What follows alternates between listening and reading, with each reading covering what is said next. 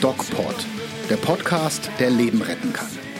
Mit Pablo Hagemeyer und Falk Stierkat. Hallo Freunde, hier ist der DocPod mit Doc Pablo. Und dem Doc Falk. Servus. Und die Zeit geht ins Land, ne Pablo? Das ist jetzt schon der, keine Ahnung, über 30. DocPod, glaube ich, oder? Kann das sein? Nee, 20. Über 20. Eine kleine Ewigkeit. Also es geht schon relativ lange, freuen wir uns drüber. Und seit einiger Zeit werden wir auch vom Medic Center gesponsert, äh, Medic Center Nürnberg. Vielen herzlichen Dank dafür. Das sagen wir immer wieder gerne, denn wir sind da auch sehr dankbar. Und bevor wir jetzt ins Thema einsteigen, Pablo, wie war die Vorweihnachtszeit bis jetzt? Fantastisch. Ähm, sehr entspannt an den Wochenenden. Also ich genieße den Sonntag. Den ja? nehme, nehme ich mir immer frei und ja, wir frühstücken morgens, wenn wir Zeit haben. Meistens hat es jetzt geklappt. Zünden ein Kerzchen an. Je, und, je, ähm, jede Woche eins mehr. Jede Woche eins mehr und äh, genießen es. Wunderbar. Ich hoffe, die anderen tun es auch. Sehr schön. Viel Stress oder wenig Stress? Eigentlich wenig Stress. Also eh, eh seitdem DocPod existiert, läuft, finde ich, mein Leben ganz entspannt. Wieso? Ich bin durchaus voller Energie, nachhaltig, ähm, entspannt, fröhlich. Also ich weiß nicht, wie es dir geht. Bist du voll unter Stress? Was hat das Jetzt denn mit DocPod zu tun? Ähm, was hat das mit DocPod zu tun? Das sind die guten Energien, glaube ich, die mit DocPod ähm, eingekehrt sind. Echt? Die gute Stimmung. Ja, Super. ich finde es eine tolle Zeit. Findest du nicht? Ich Doch, total, total. Zeit. Ich bin, ich habe eine sehr sehr gute Zeit mit dir. Ich war gerade auf dem Weihnachtsmarkt und habe mit dem Kollegen, mit dem wir das zusammen machen, einen weiteren Film für den YouTube-Kanal gedreht. Der nächste bitte, was ja, ja auch bald der Dogbot-Kanal wird. Ja. Und das macht mir schon großen Spaß, muss ich sagen. Und jetzt darf man mal schauen, was das nächste Jahr so bringt, oder? Ja, da bin ich total gespannt. Das also es sind wirklich gerade wilde Zeiten. Aufregend ein bisschen, aber doch schön. Absolut. Und in diesen Zeiten ähm, muss man auch manchmal innehalten, denn unser nächstes Thema, das äh, hat in sich. Vor mhm. zwei Wochen ist es passiert, dass eine bekannte deutsche Radiomoderatorin plötzlich nicht mehr aufgewacht ist. Ne? Die Steffi Tücking vom SWR 3, die hat früher auch diese Kultsendung Formel 1 moderiert. Und mhm. die hat Abend, Freitagabend noch äh, im Radio moderiert und ist dann ins Bett gegangen. Und am nächsten Morgen hat sich die Mitbewohnerin wohl gewundert, dass der Wecker geklingelt hat, geklingelt hat und ja. die Freundin nicht aufgestanden ist. Und ja. dann war sie ja verstorben, plötzlich verstorben. Ja. Da junge Frau, also ein bisschen über 50, über 50. Da fragt man sich, wie man damit umgeht und natürlich auch, was es war. Es war eine Lungenembolie, oder? Das war eine Lungenembolie. Das war auch meine aller, aller, aller, aller, allererste Intuition, wo ich gesagt habe, also mhm. also wenn das kein Suizid war oder kein Homozid, dann muss das eigentlich eine Lungenembolie gewesen sein. Was sonst? Und ja, mhm. wie geht man damit um, wenn Menschen ganz plötzlich aus dem Leben scheiden. Es ist ja nicht nur so, dass also uns betrifft es jetzt alles, weil es eine relativ bekannte Person war. Das war bei Chester Bennington so, das war vielleicht zum Teil auch bei, bei Malle Jens so, den haben ja doch auch einige Menschen auf Vox ähm, beobachtet mhm. und verfolgt. Aber ich habe auch mhm. Patienten, denen das so gegangen ist, die kamen schon zu mir und haben gesagt, ja, also äh, am Anfang der Woche ist mein Mann einfach tot umgekippt. Ich habe selber genau vor einem Jahr erlebt, äh, wo mein bester Freund plötzlich tot umgefallen ist. Mhm. Und du weißt selber, ich habe da. Mit, mit paar 30 Jahren, oder? Also wie alt 29. 29, nicht mal 30. Und du weißt selber, ich habe da lange dran gekaut, tu es heute noch. Ja. Und das ist natürlich ein extrem spannendes Thema für unseren Dogpod. Jetzt habe ich ja, genug geredet, ja. Pablo. Wie gehe ich damit um? Wie geht man damit um? Ja, wahnsinnig schwierig damit umzugehen tatsächlich. Von Überraschung, äh, von eine Welt bricht zusammen bis zu einer lebenslang anhaltenden Trauer. Alles ist drin, ja. Speziell, wenn das jüngere Menschen sind. Ja, was du gerade gesagt hast, ähm, dass du bis heute noch dran knabberst, das ist jetzt kein Jahr her, oder? Wie ein Jahr, genau, her? ein Jahr ist es her. Ein Jahr.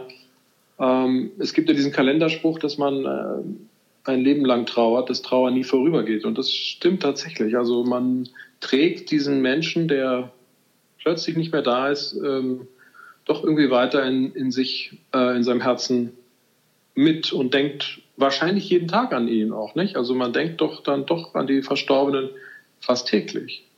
Ja, täglich würde ich vielleicht nicht sagen, aber schon sehr häufig. Es ist eigentlich ein interessantes Phänomen, wenn das eben mit Leuten passiert, die prominent sind, die bekannt sind. Ne? Da wird es eigentlich jedem vor Augen geführt, auch eben den Menschen, die diese Erfahrung jetzt für sich noch nicht gemacht haben. Mhm. Und ihr habt das Gefühl, das ist so, dann so, so ein kollektives Innehalten. Mhm. Das ist so, weil die Menschen natürlich bekannt sind und man verbindet mit denen eher positive Übertragungen, also Projektionen. Ähm, ich glaube, wenn irgendein Despot plötzlich stirbt, wird sich da keiner mehr dran erinnern. Hm, man weiß es nicht. Aber ähm, das Phänomen ist ja das, dass wir Menschen haben, an die wir uns emotional gebunden fühlen und diese Bindung plötzlich beendet wird oder abbricht und weil der Mensch nicht mehr da ist, aber trotzdem unsere Übertragung und unsere Projektion weiter bestehen. Ja? Unsere emotionale Bindung, das Bedürfnis nach diesem Menschen existiert weiter in uns. Und das löst natürlich dann dieses Vakuumgefühl aus und die Trauer. Können wir das eigentlich ah. verarbeiten, wenn ein Mensch plötzlich nicht mehr da ist? Ja, also ich denke schon. Ähm, es ist nur sehr unterschiedlich, wie das verarbeitet wird. Also da ist es sehr individuell, wie jeder damit umgeht. Es wäre wichtig zu wissen, wie jeder das macht. Also jeder sollte sich fragen, wie macht er das? Und überprüfen, ob das einen schädigt, selbst schädigt durch, durch, durch vielleicht ein Fehlverhalten, was dann daraus entsteht. Äh, klar kann man sich mal einmal die, weiß ich nicht, einmal äh, vor Trauer mal betrinken oder keine Ahnung, etwas Dummes tun. Aber wenn das langfristig anhält, äh, sollte man vielleicht tatsächlich zu einem ja, Profi gehen, der einem berät, zu einem Therapeuten oder, oder Arzt. Ich habe das Gefühl, dass ähm, es, ich weiß nicht, ob das stimmt, aber ich habe das Gefühl, dass es bei Menschen, wo man sich doch darauf vorbereitet, weil irgendwelche chronischen Krankheiten im Raum stehen, weil der Mensch einfach sehr, sehr alt ist, weil warum auch immer, mhm. vielleicht etwas leichter ist als bei Menschen, die aus völliger Gesundheit in völliger Jugend plötzlich nicht mehr da sind. Stimmt das oder ist das nur ein vielleicht auch überhebliches Gefühl, weil ich jetzt das, das eine ja. schon so schlimm erlebt habe? Was glaubst du? Ja, ja. Überheblich ist vielleicht der unschärfere Begriff, aber ich würde sagen, es ist einfach so die, die ähm, tja, die, die Tragödie, die dahinter steckt. Ja. Also das ist ja tragisch, wenn ein junger Mensch stirbt. Wenn Kinder sterben, ist ja noch furchtbarer. Oh Gott. Also das ist, das ist glaube ich, etwas, was, was einfach sozusagen der Plan äh, oder wer auch immer sich den Plan für dieses Leben ausgedacht hat, durchkreuzt. Und, und das ist, glaube ich, die Tragik, die wir daran spüren.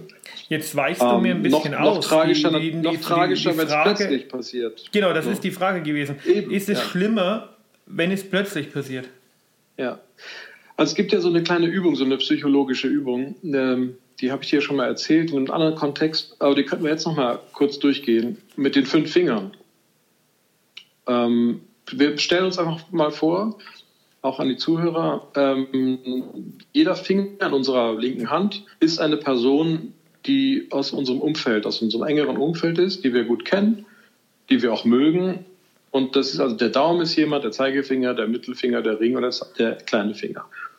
Und jetzt, Falk, sagst du bitte, ähm, welche Person sterben wird. Und zwar, du sagst einfach jetzt nur einen Finger. Was? Nein. Doch, Nein. Du müsstest einfach nur sagen, Zeigefinger, Ringfinger, Nein. Daumen und so weiter. Was? Nein, ich, wieso? Gut.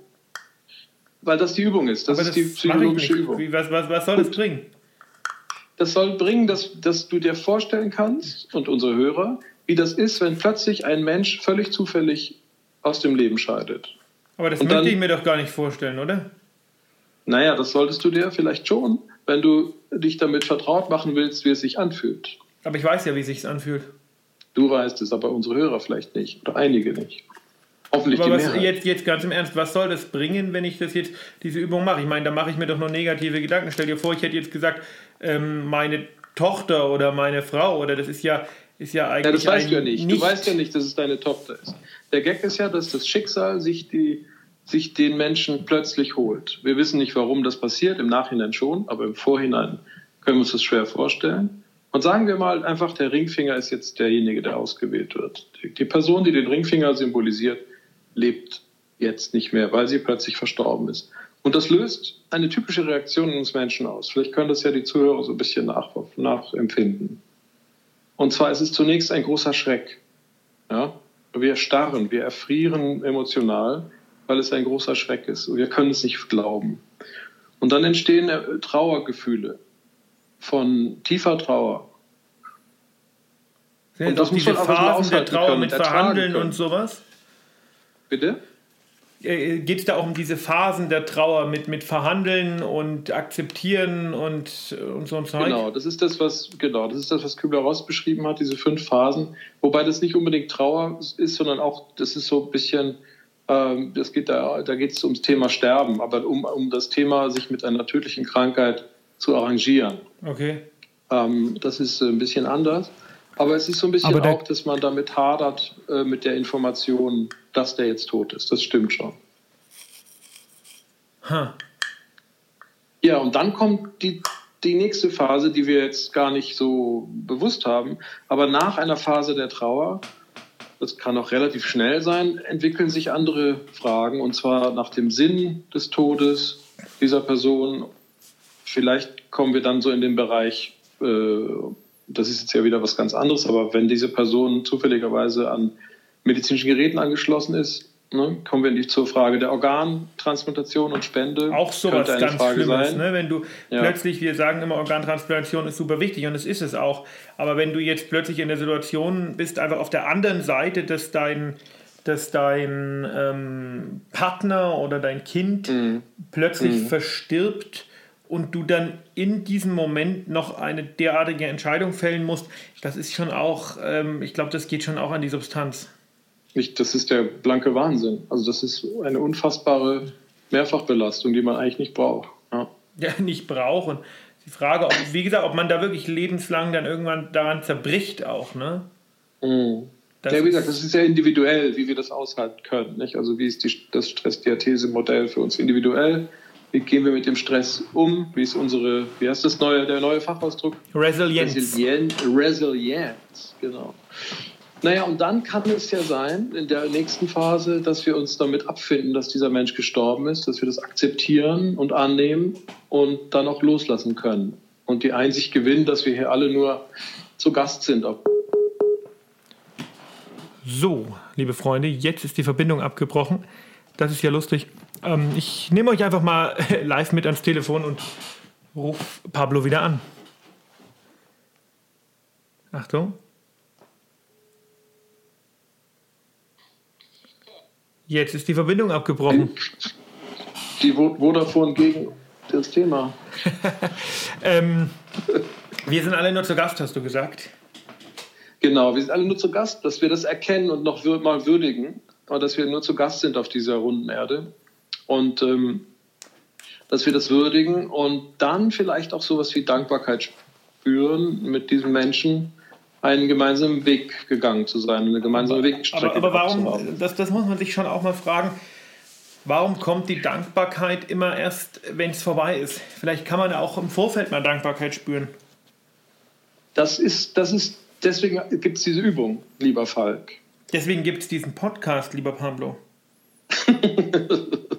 genau. Besinnliches zur Weihnachtszeit. Genau. Jetzt dankbar sein, auch wenn die, ich sage jetzt einfach mal ganz wertfrei, Schwiegermutter, Schwiegervater mit unterm Weihnachtsbaum liegen. Das wäre schlimm, wenn man sagt, dankbar sein, dass sie nicht mehr unter Und ist das böse. Nein, also ich muss sagen, äh, meine Schwiegermutter ist ähm, uns eine große Hilfe. Ja, ja und ich auch, darf auch meine Schwiegermutter liebevoll erwähnen, sie ist die beste Schwiegermutter, die ich habe.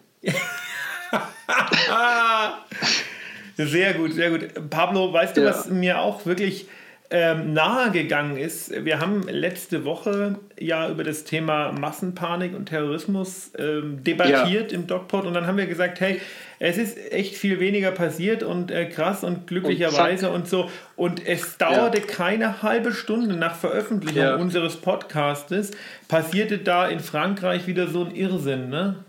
Ja. Und dann also, in Nürnberg auch nochmal, ne? Ja, gut, es war kein Terrorismus, war das war Nein, irgendein, irgendein Penner. Ja. Ja, aber ist das nicht unfassbar? Ja, krass, ne? Also da habe ich auch gedacht, Mensch, keine halbe Stunde nach der Veröffentlichung, ja, ja. das ist irre.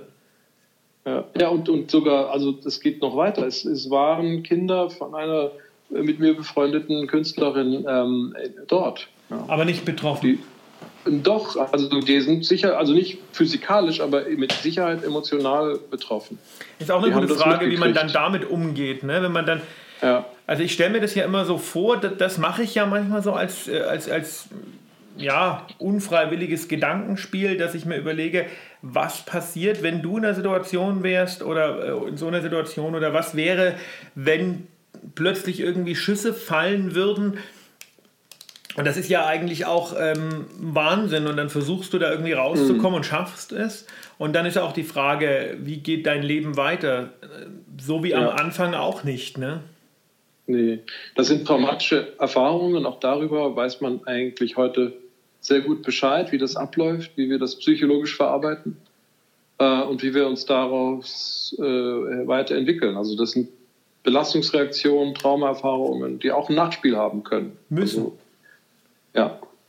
ja. Wahnsinn, ne? Das ist, das ist schon wirklich, das ist ja mein, mein täglich Brot, sage ich mal, in der Psychotherapie, diese traumatischen Erfahrungen, nicht jetzt von Terror, aber von äh, Lebensereignissen, die traumatisch erlebt werden und die echtes Trauma sind, äh, zu verarbeiten. Hast du schon mal ein Terroropfer betreut? Äh, lass mich nachdenken. Ich habe schon Kriegs, Kriegsteilnehmer betreut, ja. Und ähm, tatsächlich im Rahmen der Flüchtlingswelle habe hab ich seit 2015 zwei, drei afghanische und syrische Patienten. Ja, ja krass, ne? Aber ja, mit Terroropfer äh, des, des, europäischen Terrorismus, so Weihnachtsmarkt und Co. noch nicht. Nee, nee, nee. Aber äh, auch das, was in Berlin passiert ist, also ein, äh, ein Freund, der ist da joggen gewesen, ja. Fünf Minuten bevor der Laster reingefahren ist. Aber ich glaube, man kann sowas in der Form einfach auch nicht verhindern. Ne? Dass er sagt, kannst du Soldaten hinstellen, wie du willst. Mich wundert, ich habe mhm. das ja letzte Woche schon gesagt, mich wundert immer, dass da nicht noch mehr passiert. Ja, das, hoffentlich hört das jetzt keiner, weil nicht das gleich was wieder passiert. Also ich hatte ja letztes Mal echt so ein bisschen, äh, ja, Ich glaube so nicht, dass der französische Terrorist den Dogpot gehört hat. Le Dogpot. Nein, aber mich, mich, mich hat es aber auf einer, ich sag mal, parapsychologischen Ebene schon beschlichen, äh, kaum machen wir so einen Podcast. Bitte? Unkenrufe? Ja, ja. Nein, sowas glaube ich ja nicht. Ja, ich bin ja da offen dafür, weil ich auch mit Hypnose arbeite und so. Ja, das ist ja genau ähm, unser Thema. Schön, dass, ja. schön, dass wir beim Thema sind. Ja, aber das macht den Podcast ja aus, dass wir herumlavieren, wie der ja. Kollege doch so meinte. Ne? Schwadronieren. Nee, schwadronieren. Schwadronieren. Schwadronieren. Schwadronieren, das ist schön. Pablo, nächste Woche ist Weihnachten. Ja, wo bist du, Falk? Ich bin ähm, zu Weihnachten bei meinen äh, Eltern mhm. mit meiner Tochter und äh, meinen Großeltern, die noch leben. Und ja, Onkel, Tante sind da, also alles. alles mit Schwiegermutter schön. oder ohne Schwiegermutter? Mit Schwiegermutter, ja, ja, mit Schwiegermutter. Ja. ja. Und ähm, ja, du hast schon alle Weihnachtsgeschenke gekauft? Ja, wobei wir haben so Special äh, äh Agreements getroffen ähm, ich darf das öffentlich jetzt gar nicht verkünden, aber wir werden uns wahrscheinlich gar nicht so viel Geschenke schenken. Ja, haben wir ja gesagt, ne, ähm, ne, dass das äh, ähm, wohl besser ist. Mh, ja. Aber darauf, also wahrscheinlich werden wir im Januar äh, durch die Läden ziehen und gucken, was noch übrig ist. in, in diesem Sinne, Pablo, ähm, es war wie immer ein schöner Dogpot. Ja. Wir hören uns nächste Woche wieder und äh, uns bleibt natürlich noch zu sagen, bleibt gesund. Und geht achtsam mit euch um. Mehr bei uns im Netz auf nordbayern.de.